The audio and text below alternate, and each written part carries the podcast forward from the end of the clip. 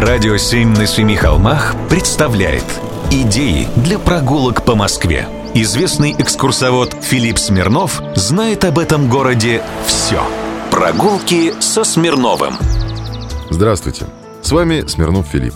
В Москве есть один замечательный старый дом, который мог стать образцом для застройки всего современного города. Он выходит одним фасадом в Большой Знаменский переулок, а другим на Гоголевский бульвар.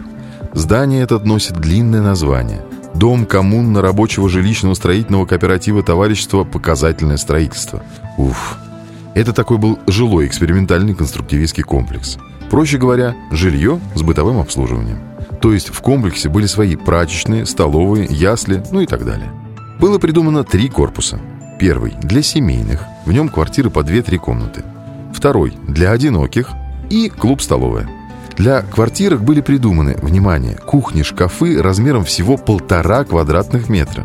В здании были лифты, что очень редко по тем временам, а крыши были соединены пешеходным мостом, и на них располагались солярии, детские площадки и площадки для отдыха. Даже думали сделать на крыше детский сад, но после передумали, а не то дом получил бы название «Дом падающих с крыши малышей». Квартиры в корпусах для одиноких и для семейных получили архитекторы, которые этот дом создавали – а в корпусе для семейных жил, например, родной брат Бориса Пастернака, Александр. А будущий Нобелевский лауреат часто бывал у него в гостях.